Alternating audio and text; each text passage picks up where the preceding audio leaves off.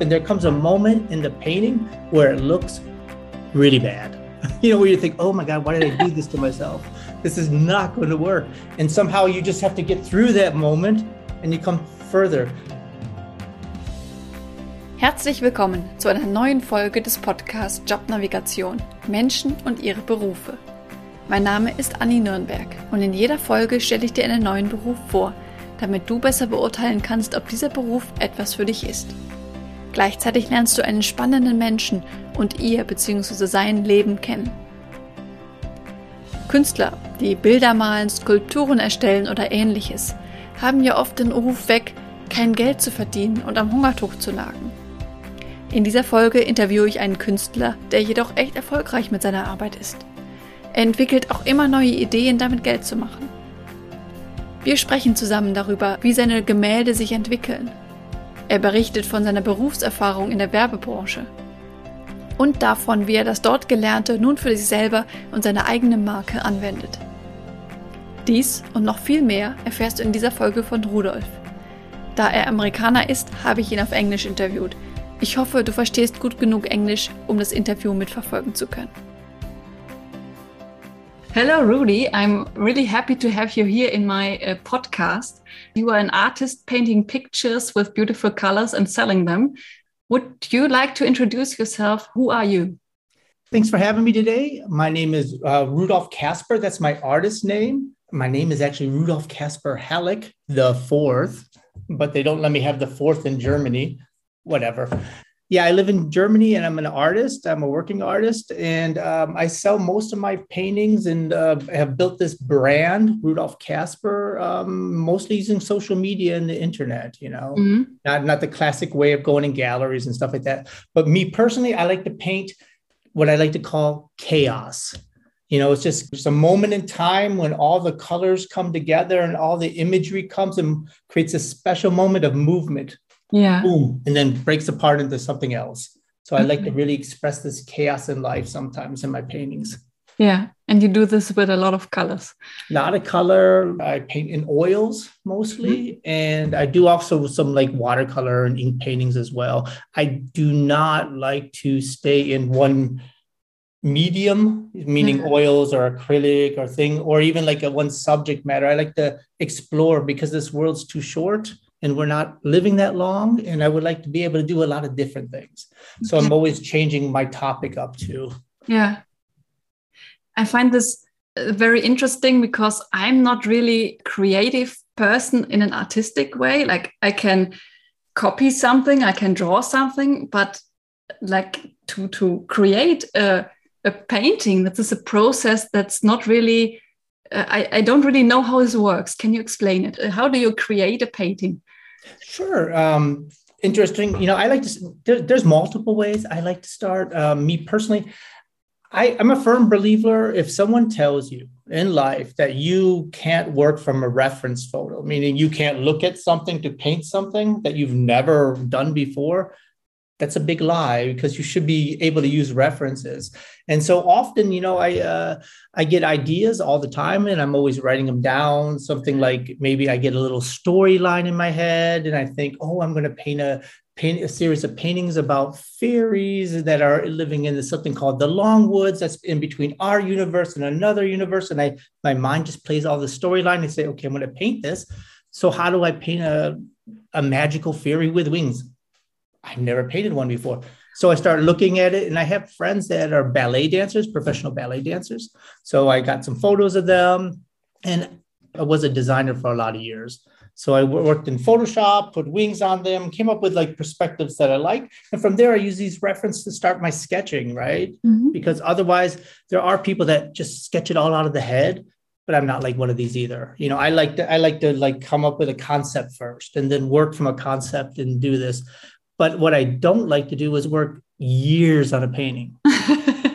so I like I like things to go fast. So this is this is another reason I paint with a like a, a palette knife. It's a like a kind of a mixing knife.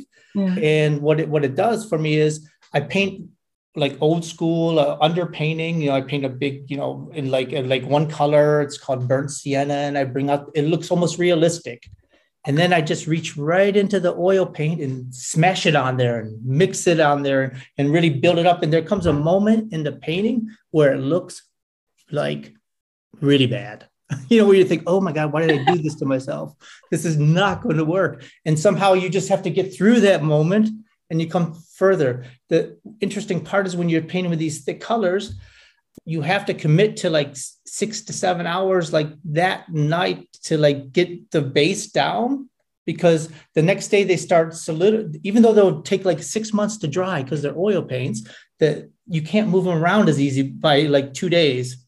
So you have to commit and you have to actually say okay i'm going to work this through. So you always have to block a solid amount of time. But that means i'm done with the painting in like two to three days. Yeah my head might work on it for months and months and months, but the actual painting work, that's what I, produce maybe, I don't know, 10 to 15 paintings every like month and a half. Mm-hmm. You know, just in large scale. Because mm-hmm. I paint, I paint like 80 by 60 centimeters is like mm-hmm. small for me. You know, I usually paint like a meter by like a meter and a half, something like that. So yeah.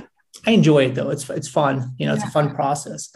And I do a lot of like so ink paintings or watercolors. I, I do a lot of sketching and I do watercolors and stuff like that. And these this is just the opposite of the oils, but you can still see by the colors I use it's me, but it's just that opposite technique. And you have to think about it differently because you're it's a different medium. And it, so it kind of gives me this yin and yang, you know, so a balance yeah. Yeah. what I'm looking for and I, and I tend to do some wire sculpture too. So, so in between everything. Yeah. Wow. Yeah. Interesting is most of my career is built on um, social media. You know, it's like um, in the years, especially through Corona time, right? When we all were sitting at home and there was no gallery possibilities. And, you know, people think about like the artists that you go to a gallery, you get uh, representation, yeah. and you hang your paintings there. And it's true, you know, this is this is a solid way to go. I, in in America, where I come from, because I live in Germany, in Munich, Germany.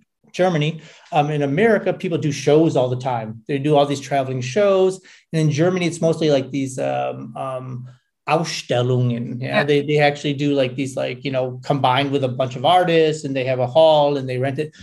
I don't do these that very often because I see myself like Rudolf Casper, like anything else in life, is a brand, right? And so this brand, I do videos every day. So I do mm-hmm. animated videos where I magically make paintings appear, and I get thousands of people looking at my views over like all the different social media every single day. And to me, that's a lot more personal. Yeah. And it's a lot really because I believe art could be for everybody, right? So you might not buy my painting or you might not afford it right now, but you can actually enjoy the process and enjoy the viewing of it. And like I said, I'm not against shows and like uh, art galleries per se or anything like that. And I think that if it works for you, go for it. But also, it's a it's a nowadays it's like, do I want to give forty percent of my my commission to an art gallery to mm-hmm. make a sale? Yeah. Do I need to? You know and right now i don't need to. So people actually buy after they got to know you via social media? Yeah i had a person just a week ago like two weeks ago um, contact me on social media and per email and said, you know, he's on my website and he, he wanted to uh, make sure this was the original painting and not a print because I sell prints as well. Um, and that he wanted, it was a lion painting and it was called Roar and he wanted to make sure it was the original that he was buying. And I wrote him back, of course it was. And he bought it. I've never met the man. He lives in Cove. Co- I, don't want to say COVID, you know, but it's like COVID or COVID or so, something very similar to the COVID, you know, California. And I've never met this man before. I've never, I've never known anything about him. And this is what I found really interesting because, like, in the same week, I had to, I do a lot of dragging paintings sometimes and I animate them. And I had a woman buy in from, from Switzerland in Zurich um, buy two paintings, dragon paintings the same week, you know, and don't know her either. So it's very, it's very, uh, exciting for me to like it's almost like my children right? Yeah. So I paint this thing. It's like a little child of mine, and then I let someone, to, you know, kind of adopt my child for a while. That's the way I look at it. Yeah. Okay, so you you ship your paintings across the world. Yeah, I ship them worldwide. I've shipped them to like in the states a lot. I've shipped them in all over Europe and Germany here too. You know, I sell mm-hmm. a lot in Germany, and it's it's you know it's a it's a pretty exciting time that with you know the way the media has worked and how the internet works and how you can actually have your own e-commerce possibility nowadays it's it's not brain science to set it up. You just have to be consistent. Yeah. You know and i have i, I also sometimes I, I coach other artists you know on how to build the social media. My social media is not huge. Mm-hmm. you know i have like like over maybe 4000 followers on instagram right now but i think i'll be over 5000 next month and i have um, i think a 3000 on facebook facebook is very good because they're old people like me so old people have money you know so how old so, are you me, I, I'm I'm 52. I, I just look very young. okay. Even though this is an audio podcast, I do look young. yes, you do. Yeah, thank you. People are always shocked. They're like, "Really? You dress like you're 12?" no, but um, honestly, honestly, Facebook is great. You know, Facebook is terrific, and um, you know, I'm even on TikTok, and TikTok, believe it or not, works wonderfully as well. And I do YouTube. Mm-hmm. And what I do them on YouTube. I do some longer form videos because I look I look at it like this. I like this whole art scene. I like this whole talking about it, like talking about how I got into it, talking about you know story storytelling right? And it's all about storytelling in life. And so if i can tell more and more about what i do then it gets people into this like what's he about? What's yeah, he yeah. doing? And maybe we make a connection. And if i can help anybody along the way that's always that's fun as well you know? So i do a lot of coaching and like a lot of like you know um i have some interns sometimes that work for me where i'm pretty easy boss. You know i used to be a mean boss way back when because i used to be a designer and i was a creative director at uh, ProSieben and i was kind of hard deadline deadline deadline. And now i'm kind of like it's okay. You know i still work like that because i produce a lot. And I think if you're like any other job, if you're going to be professionalized, like your job, you know, you talk to people all the time, you get different aspects because you have to sharpen the blade, right? You have to mm-hmm. sharpen mm-hmm. your life, you have to learn new skills. And by talking to people and bringing things in, you're always learning new skills, right? Yeah. And yeah. this is it's important for me because I would get bored to death if I was, believe it or not, even if you're painting and you're artist and you're having this grand life, it's a job. It gets boring too, right? Every you wake up, somebody's like, "Oh man, not today, not today." But this is the days you have to go and do it anyway, right? You, yeah. you just don't have a someone behind your back saying, "Go to work yeah. now." you know, but when you're working for yourself, it's different. Definitely. Beyond like the funness and the art and the creation and getting messy every day, you have to run it like a business.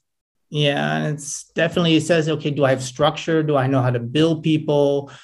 Do I own the rights? You know, for example, when I when you buy something off my website, there's I have AGBs, right? And they're stating in there that I own the rights to reproduction of this image you bought. So if you buy my image, you can't reproduce it in books without talking to me first, right? Yeah. This is all very important for artists. Many artists just sell a painting, go, okay, I'm happy. Yeah. But I mean, you don't know what happens in 10, 15 years. Maybe that image was cool and people use it for an advertising campaign.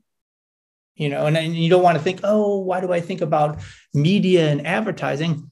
But that's what the world's about, you know. Definitely. It's about like, you know, how do I connect with these people and how does this come together? And and so I enjoy enjoy this whole like, you know, structure that says, okay, the, the print's mine because I like I make a lot of t-shirts. Mm-hmm you know i do t-shirts and prints of the work so i, I like producing t-shirts and t-shirts are quite fun because i drop ship them and I, and, and I just got into this last november and I, I can't recommend it for everybody but I, I sold like 600 t-shirts in like three months you know? I was like ooh this is fun you know? Wow. Yeah so it's it's it, and it's cool because i can take my artwork that i already have and kind of make it a little different right? So i try to make it like freigestellt, you know, so it's like a part of the t-shirt and stuff. And then from there, you know, I, I it's so it's almost its own image, but it's similar to the painting, right? So, mm-hmm. you know, it makes it another level of like an extension of the brand more or less you know and this is what i think is important is like making your core solid like i paint i do the work i'm consistent and then like having multiple places to branch it out to and then you can really you know have different ways of meeting different people that would never probably buy your art because they've never bought art before. Yeah yeah. And yeah. you can you can scale yeah. Yeah scale yeah. I think scaling of anything is important right?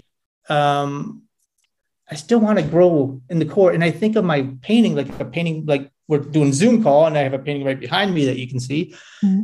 however i think of that painting behind me is like evergreen content this evergreen means it's immergrün yeah it, it'll always stay green meaning i can always reuse the image to put it into another area of possibility to make more money off of it to yeah. be for example because yeah. we all have to eat yeah. you know and i have three children so you know i have to we have a big family to feed here yeah definitely yeah. so you are an example that is against the cliche that artists don't make money yeah exactly it's it, it's exactly that it's um i don't see myself as having to put myself if you're an artist, you do this, this, and this, and this, and this is, makes you an artist. Yeah. Because there's a million roads that go to Rome, right? Everyone's yeah. different. Everyone's experience is different, and every the way people work their way through this art world or whatever world you're in is always going to be different. So yeah. I, I I I I think of it like this. We I okay, we had three kids, you're right? I, me and my wife had three kids, and I used to give advice about children like way back. up. my children are older. And then between the second one and the third one, there was like a four year difference. And and when my youngest daughter was born, I was I looked at my wife and said, Did we do this with the other two? Because they were like a year, year and a half of two years apart, right? So it was like boom, boom. And then and and I just realized I forgot everything. right so, so it's like you kind of like you know you make your own history into like oh it was easier than it was right and you yeah. forgot all the steps you did and this is where i think when like people do art they get like in their small group people going you're you're very good you're very great and then when they put it out there they get a couple negative comments or they don't get enough comments or they don't get enough likes or wherever mm-hmm. you're putting your stuff out there and they get scared. Yeah. And this this happened this happens to everybody you know? I, at the beginning i was like oh how am i going to handle this? And i love negative comments. If i get a negative comment on something i'm like yes okay. And i answer them all. I, i'm like oh that's really great. Maybe you should look at more of my work. Maybe there's something else you might like. Yeah. I had people tell me this is a this is a over, over saturated trash art once. And i and i have this in my studio this slogan oversaturated trash art. Because i'm like thank you. Thank you. For viewing and you took the time to view this trash art for like a whole two minutes of your life. Thank you very much. I, I, don't mind you know? Yeah. so i think i think the thing is um you have to always be putting yourself out there Mm. And if if in anything in life, I don't think anybody, and I could be wrong. Maybe some people do get discovered. You know what I mean?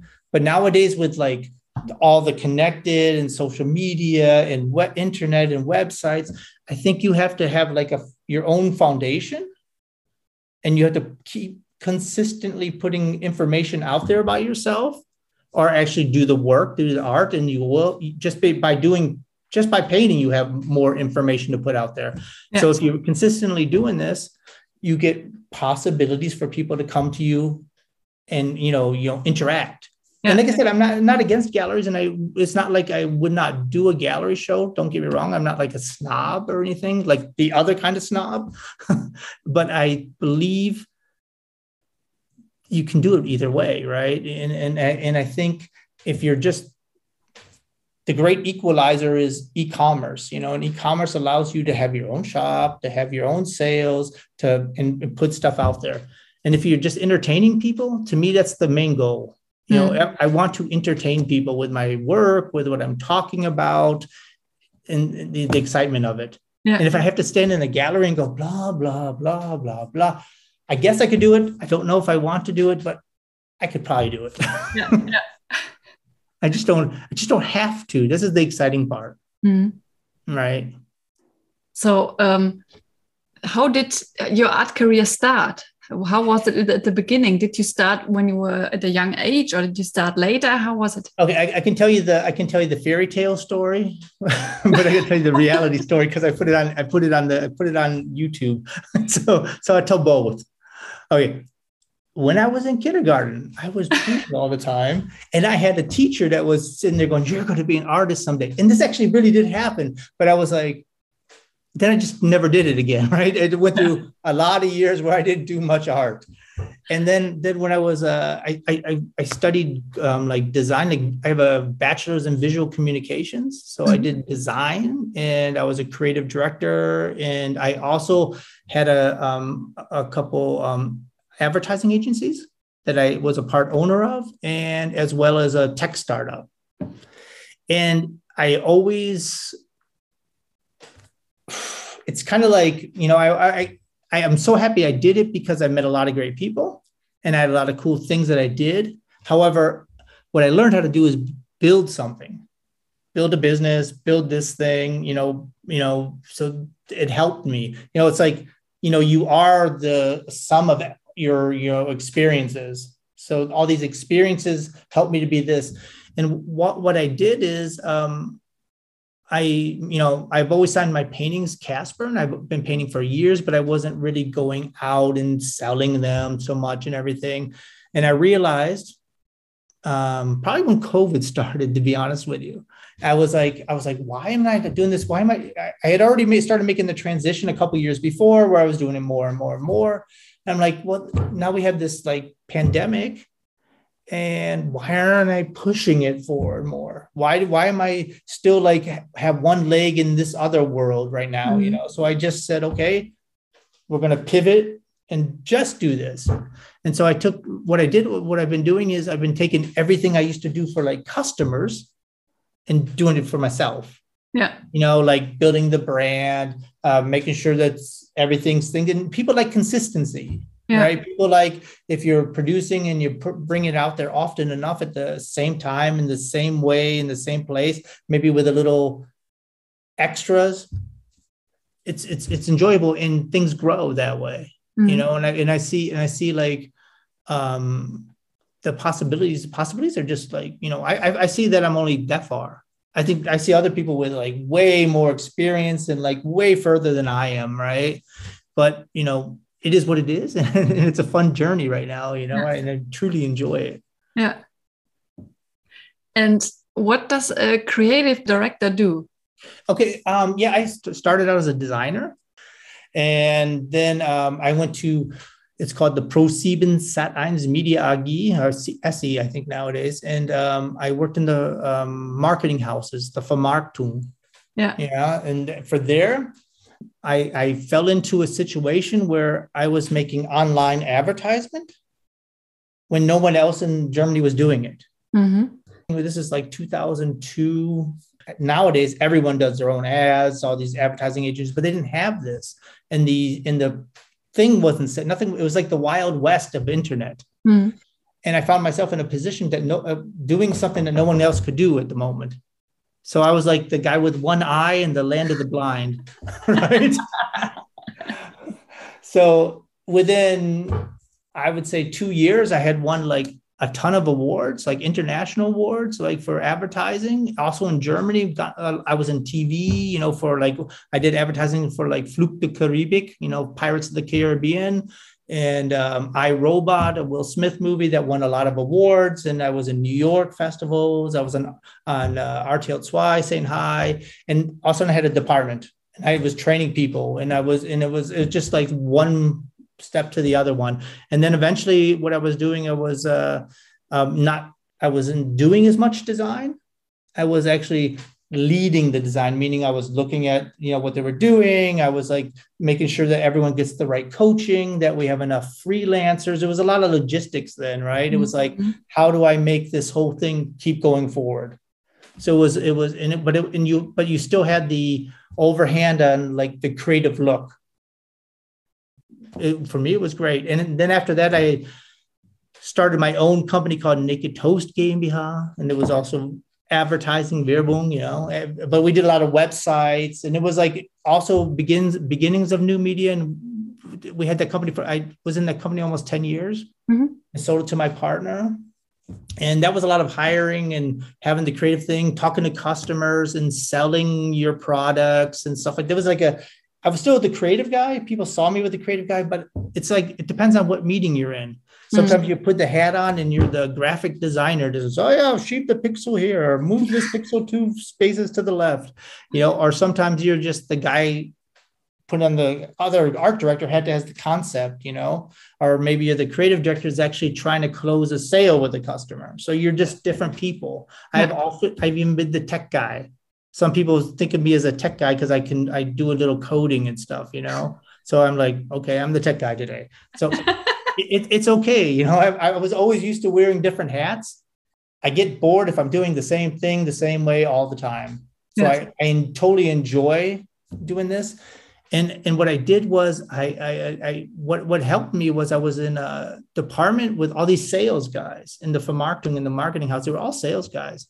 And if you work for these big marketing houses, it's kind of like a shark tank these people smell weakness. Yeah, they're selling all the time, right? And they can smell the weak link in there.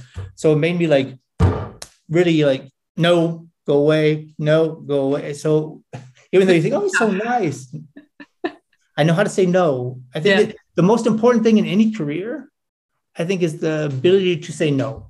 I think you have to learn how to say sometimes within reason because sometimes it has to be done but sometimes you have to say no that's not going to happen because of this and this and this and this mm-hmm. you know and i think it's very important in life in general to make boundaries and distances and, and stuff like that even with me today where i'm very open um, with my like art world and showing everything that i'm doing all the time and even my mistakes you know i had videos where i made like a um, a clay sculpture and I had to break it up because it was just bad. You know, it just didn't work. And th- these are important things I think people need to learn. It's okay to make mistakes. Yeah. And and and and, and it's really easy to say and everyone agrees, you know. I, agree too. I'm like, yeah, yeah, make mistakes, but we don't like to say, hey, I made a mistake, you know. Mm-hmm. And I found in the corporate world, because I was a lot of years in the corporate, and I worked when I had these agencies, I only I worked for like you know, Google, um, um, Yahoo. I worked for um, RTL 2. I relaunched their website. I worked for um, all the all ProSieben Games, ProSieben, Poster XXL. I mean, all these big names that everyone knows. I, I worked for most of them at one time or another. Mm-hmm. in different positions too. You know, some of them were really just I'm the pixel pusher. Mm-hmm. Some of them were, you know, I'm I'm the concept guy. Some of them were. I was at I was six months at um, HSE24, Home Shopping Europe, and mm-hmm. doing like consulting. You know, just like wireframes and how to make the thing like the you know work properly and what their workflows should look like. Wasn't my favorite thing to do, but it was you know it's just something different for a while, right? So I've I've had all these like different hats to put on. However, the thing is, I've often found in Germany, and this is, I'm not saying in America we're better because we're not, but one thing in Germany that I dislike in the corporate world is people don't like to say they make a mistake because for some reason making a mistake in in Germany often says you've quit or you've done bad or now you have to give up. And I'm always like fail forward, fail, fail, fail, fail, fail, and then eventually it'll happen. Yeah. This is if you if you can make mistakes so quick, so often, so possible, as, as fast as possible, you will eventually get some success out of it mm-hmm. as you get these learnings. But tell someone that that's looking to make a bonus at work or like wants to make sure the image that they're the creative head guy or they're the marketing guru and this marketing guru says, I made a mistake. That's wrong. So I just always admit to the mistakes even when they're not mine. Mm-hmm. This is what I learned working in corporations that no matter what the mistake was, like if I was in the team, I just always go, yeah, it was my fault. Let's change that now. Mm-hmm. No one likes to work with people in any branch that are always right. before I became an artist, this whole move and everything. I did also through the years, I've done a lot of like self analysis, coachings, and like learning about what makes me tick. Yeah. And I used to think, and this is my was a big mistake. I used to think I had so much empathy. You know, people, oh, he's so oh, he's open. People like hearing me. They like talk to me. I'm very funny. And I was like, ah, I just got empathy. And I realized I don't. I, I, took a bunch of tests and they have the scala of, you know, like your empathy. I think one was called the strengths finder. And my empathy was like way over here. Yeah. But I found out, uh, I'm like, that's true. I don't get like emotional, sad, or anything. As I found out I'm, I'm very strategic and I'm very like, um, I'm like a, I'm like a cheerleader, right? I'm like rah rah rah. I know I know there's a wall there, and I know it's coming, but I might just want to hit it anyway. Yeah. So I'm very like, let's, I can get people motivated to go. And I can see what's good in other people and I try to bring that out of them. Mm-hmm. Right. Mm-hmm. So if you give me somebody that's like m- mediocre, I can make them great. If you mm-hmm. give me someone that's doesn't want to be there, horrible, I can't do anything with them. Mm-hmm. But I like combining and helping people. But the thing is, I have no empathy like that. and every time I tell somebody that, they're like, "Of course you do. You are a good father. You have children. You're so you're always nice to people." I said, "No, see, I'm so strategic that I realize if I do these steps properly, then I will get like good results from other people because you know, I know I'm missing this like feeling inside of, oh, this is wonderful. I'm not manipulating. I'm not being fake. It's just like you have to be honest enough with yourself to work with yourself. This is so really amazing. I, I use this kind of strength finder as well with my clients, and it's it's really great when people find out how they tick. Yeah, yeah. In what kind of job and what way they can express this personality. It's yeah, completely right. Yeah.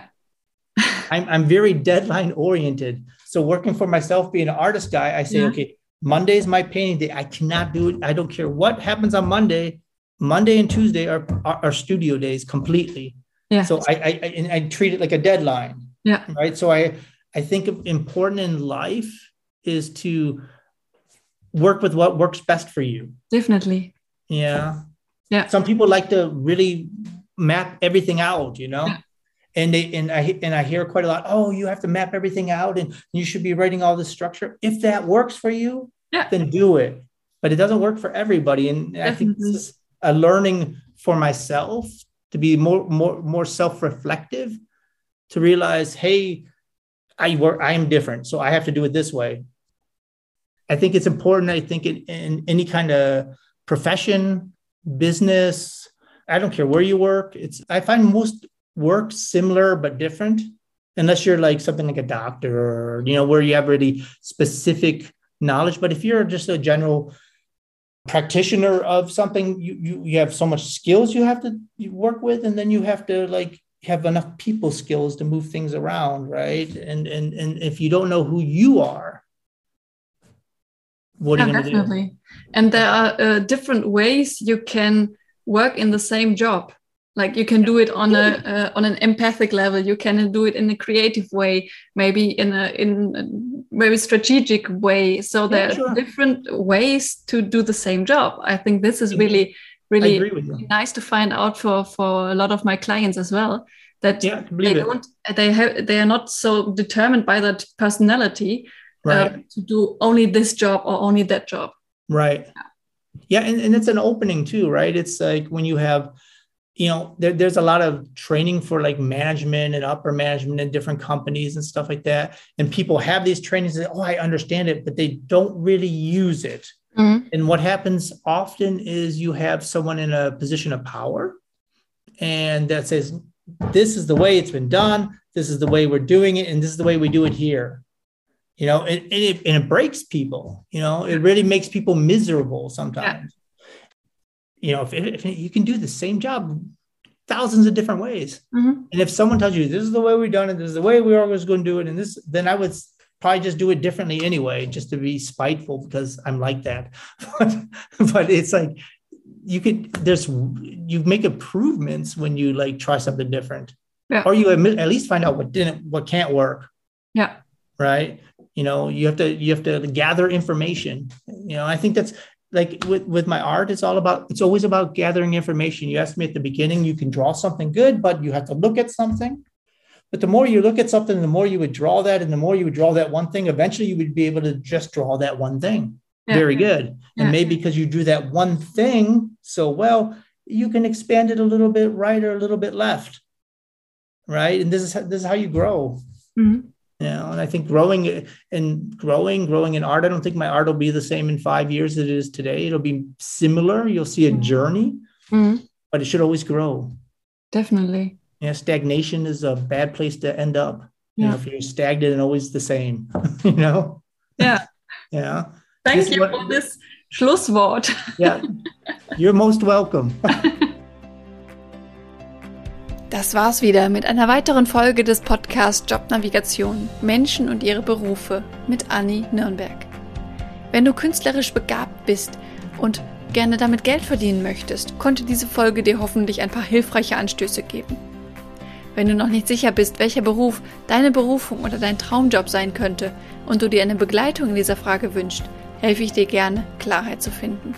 Mit unserem Online-Kurs oder im Coaching mit mir erarbeitest du deinen persönlichen Traumjob. In den Show Notes findest du einen Link zu meiner Webseite mit weiteren Infos. In der nächsten Folge spreche ich darüber, was man beachten sollte, wenn man sich als Coach selbstständig machen möchte. Da ich das schon so oft gefragt wurde, habe ich jetzt eine eigene Podcast-Folge dazu entwickelt. Wenn du keine neuen Folgen mehr verpassen möchtest, abonniere diesen Podcast in deiner Podcast-App. Bis zur nächsten Folge, deine Anni von Jobnavigation. Und es ist natürlich auch immer eine Selbstbewusstseinsfrage oder eine Selbstwertfrage. Wie viel ist die Zeit mit mir wert?